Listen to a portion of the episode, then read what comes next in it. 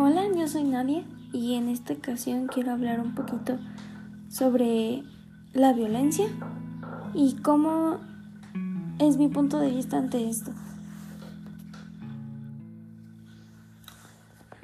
Bueno, pues la violencia creo que todo el mundo lo conoce y sabemos que se define como aquella fuerza o el poder físico de hecho o de alguna amenaza contra uno mismo u otra persona o en grupo o incluso una comunidad y que pueda causar lesiones, daño psicológico, trastornos del desarrollo o privaciones o hasta lo más catastrófico que sería la muerte.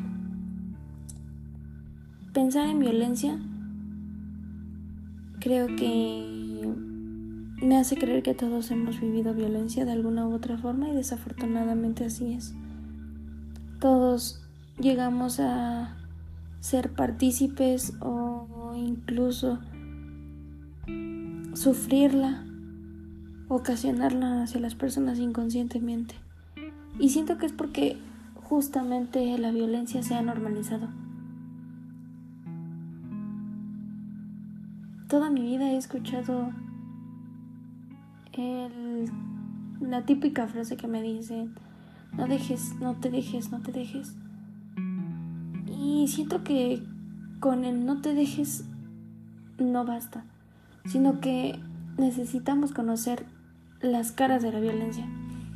Y durante todo el tiempo, hasta ahorita, actualmente, se ha conocido todas estas caras y cómo se manifiesta la violencia que no solo significa que te griten o que te golpeen o que te lastimen o que tengas algo físicamente que demuestre que sufres violencia. Desafortunadamente creo hablar de violencia es retomarla desde que podamos estar en el vientre materno.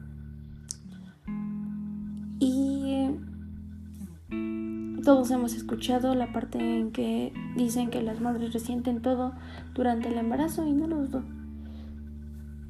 No lo dudo porque creo yo que también tiene cierto impacto sobre el desarrollo del, del bebé o del feto. Claro, no hablamos de sus capacidades físicas, incluso si tiene una discapacidad, sino a nivel mental.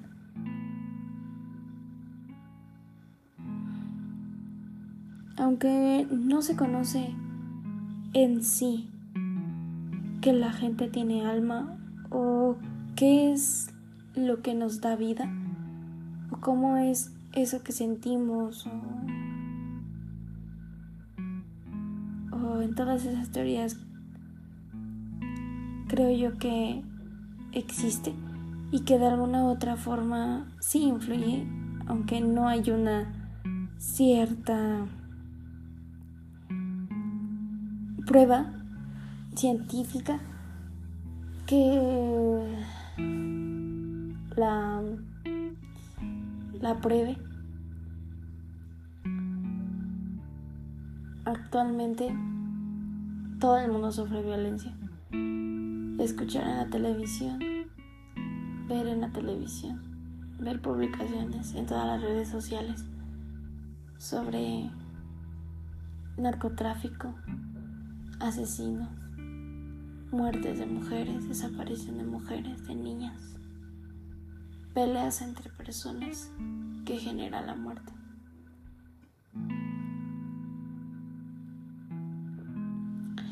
Pero yo siempre me pongo a pensar de que quién es culpable.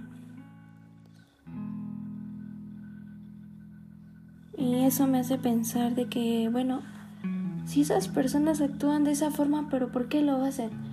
Desde niños me imagino que sufrieron violencia, pero para ellos no es violencia, sino es algo más común. Es como cada persona normaliza cierto tipo de violencia, los gestos, los insultos, los sarcasmos o incluso herir a la gente de manera verbalmente o actuando sobre su físico, opinando. Que aunque Sí, cada persona es libre, pero Nunca nos damos limitaciones sobre lo que hablamos.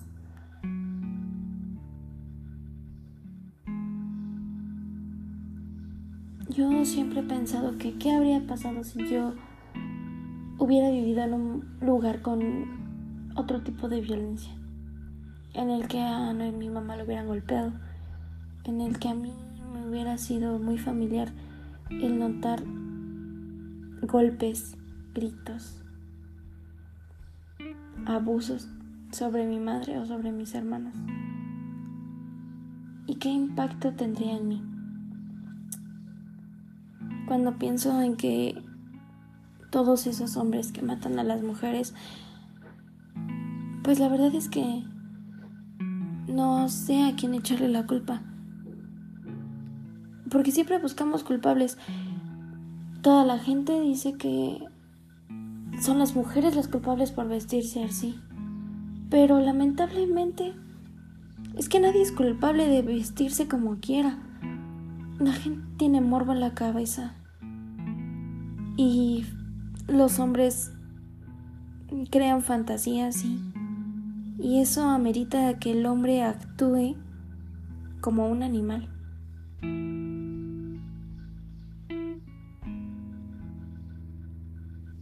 Pero también me pongo a pensar cómo vivió ese hombre. Digo, me imagino que en su casa era muy familiar el estarle gritando a su madre que su padre maltratara a su mamá, que su mamá nunca se diera un límite, que la madre siempre fue un objeto, que siempre fue símbolo de maltrato, que siempre fue a la persona que se tenía que callar y solo sentar con la cabeza, no tenía que opinar. Que el hombre decide sobre la mujer. Que a pesar de que no quiera, él tiene que decidir. Él tiene que hacer lo que él quiera, porque él es el único que puede hacerlo. Las mujeres no tienen opinión. Entonces, ¿por qué tendríamos que echarle la culpa a una mujer o incluso al mismo asesino? Creo yo que los únicos culpables son los padres. No es correcto. Y no creo que sea correcto traer hijos al mundo en un mundo de violencia. Creo yo que como padres, o como cada padre, o si alguna persona quiere, decide ser padre, tiene que afrontarse bien a, esto tener salud mental principalmente. Que el niño no vea a la violencia como algo normal, sino que en serio vea la parte que es buena. Yo no creo que todas esas gentes que matan sea porque sea la culpable, sí, Claro, nos metemos a la cárcel y decimos, ay, todas esas personas que matan a los niños, que matan a las niñas, a las mujeres. Sí, sí, estoy totalmente de acuerdo porque cada quien decide qué hacerlo. Pero si se ponen a pensar, en realidad no tuvieron la culpa porque si vemos de dónde nacieron y cómo funge su familia, creo yo que tiene más impacto eso. Cada quien decide lo que hace y sí. Cada quien tiene el potencial de matar, de asesinar, de hacer daño, sí. Pero siento que tu mentalidad es la que cambia. Tu entorno. Justo hablábamos de la transacción entre en el, el entorno junto con el ser humano. Y sí, o sea, se van moldeando unos a los otros. Un niño que se considera excluido de la sociedad. Claro que en algún momento va a decir, ¿por qué me excluyes? ¿Por qué? ¿Qué tengo que hacer yo para que me incluyas? Y es ahí la línea decisiva en la que él decide cómo incluirse. Si del lado en el que lo odiarían todos o del lado en que lo amarían.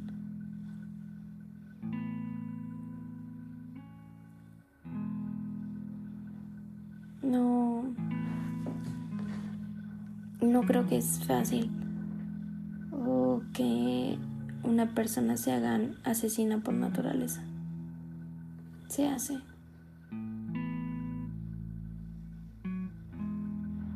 Y lamentablemente si esas personas llegaran a matar ya, pues siento que yo siento y considero que la violencia solo es una escalera que va poco a poco, poco a poco, que inicia con muy poquito. Y que al final por su inestabilidad mental, por la deficiencia en controlar sus impulsos, la forma en cómo vive, los conceptos que tienen sobre sus relaciones, incluso el la postura que tiene durante toda la familia o en la familia no no no es.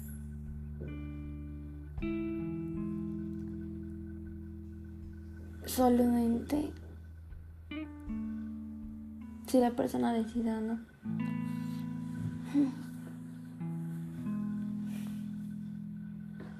Cuando hablamos de violencia, pues no solamente se da en mujeres o en niños, también se da en adultos, en el trabajo. Y que a veces las personas se tienen que mantener ahí y quedarse y sufrir un poco más el maltrato con solo de obtener ciertas cosas. Las mujeres que a pesar de que las maltratan siento que no se trabaja con ellas mismas.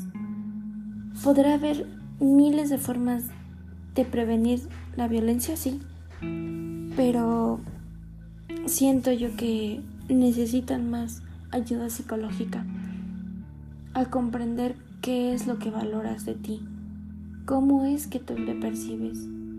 Porque, por ejemplo, hemos escuchado a las mujeres que dicen que no se pueden divorciar de sus esposos porque ¿Qué van a hacer de ellas? ¿Cómo le van a hacer con sus hijos? La mujer puede caminar sola. Todas las personas podemos caminar solas sin depender de nadie. Pero vamos a lo mismo. ¿Quién te inculca esas ideas de que necesitas de un hombre para poder salir? En lugares más, más externos o más fuera de las ciudades, pues lamentablemente así se piensa que el hombre decide sobre la mujer, que el hombre tiene la batuta y las mujeres solo se callan. Pero para quitar toda la violencia, creo yo que no es un trabajo de de un día.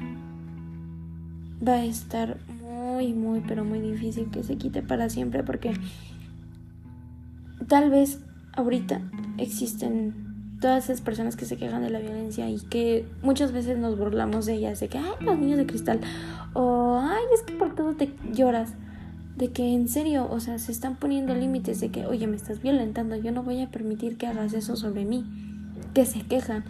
Y para mucha gente, incluso decimos, ay, es que te quejas por nada, a mí me hicieron más, pues sí, pero el decir eso siento que lo normalizamos. Y afortunadamente las generaciones de ahora identifican los tipos de violencia y son más claros. Y es lo que necesitamos, pero aunque muchas personas no estén al contacto de esta información y aunque se intente lograr que lleguen a todos, no creo que cumplan con la misma función no creo que se logre. Justo. Por eso yo promuevo a la maternidad. La maternidad deseada. Porque veo muchos niños de 15, 16 años, niñas, niños que ya están embarazados. y digo, un niño teniendo otro niño niño que va a saber de cómo cuidar a una persona. Un niño apenas está experimentando cambios. En esas etapas apenas estás identificando lo que te gusta, lo que no te gusta, lo que eres, lo que no eres. Y a esa edad ya estar cuidando a un niño. Y más que la maternidad deseada, la maternidad adecuada.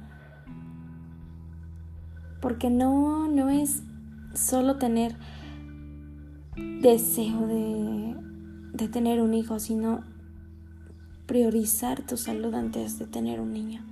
Pensarte antes de hacerlo, de decir, ¿en serio estoy bien como para ofrecerle yo algo bien a mi hijo, una estabilidad emocional? Lamentablemente creo que nadie piensa en eso, solo quieren tener hijos por evitar sentirse solos, solo por el egoísmo. He escuchado a varias personas adultas a las que les pregunto, ¿y tú por qué decidiste tener hijos? No, pues ¿quién me va a cuidar cuando sea grande? Y me doy cuenta que la mayoría de las personas solo tienen hijos por egoísmo. Porque tienen miedo a la soledad. Pero el deseo de evitar la soledad, ¿a qué catástrofes lleva? Todos necesitamos terapia. Todos necesitamos terapia antes de realizar algunas acciones. Tener un hijo es más que una responsabilidad enorme, es un compromiso. Y si queremos preguntarnos qué yo he hecho para evitar la violencia en México y si cada uno desea tener hijos o que las personas que tengan hijos que se la pregunten sobre qué violencia he permitido o he normalizado durante la vida de mi hijo, como para que él adopte esas tendencias a violencia. ¿En qué ambiente lo he mantenido? Si ha tenido carencias, si necesita hacer tipo de cosas para obtener cosas, si está triste, si le grito, si le pego. Cuando veo videos de las mujeres o de las mamás que son hijas de asesinos, que son madres de asesinos y que lloran y que dicen, es que es mi hijo y lo quiero. Y lamentablemente las mujeres siento yo que les da impotencia porque trataron de hacer lo mejor, aunque no haya sido lo mejor para su desarrollo psicológico. Pero que todas las personas se pregunten, ¿quién en verdad tiene la culpa?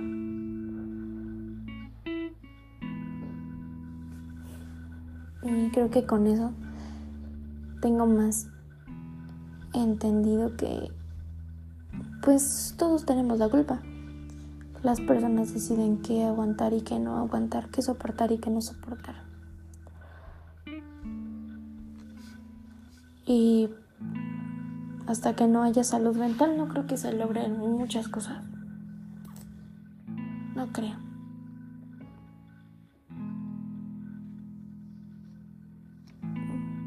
No creo que basta con hacer marchas. No creo que baste con con decirle a las autoridades que pongan más vigilancia. No creo que baste con decir a la gente que los maten. Mm, siento yo que también la pobreza genera violencia. Todas las personas que son pobres siempre buscan una manera de salir. Viven en las peores carencias. Viven en un lugar en el que no conocen muchas cosas y que lamentablemente no están accesibles a ellos. Depresión, ansiedad, necesidades y no solamente materiales, sino de todo tipo, que también influye en cómo va a desarrollarse psicológicamente ese niño y socialmente, que puede ocasionar cualquier tipo de violencia.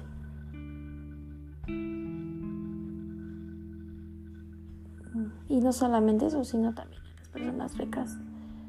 Quizás el estatus socioeconómico no influya tanto, o no podamos decir, o se verá muy clasista decir que por el estatus socioeconómico quiera existir la violencia, pero lamentablemente es que sí. Así que bueno,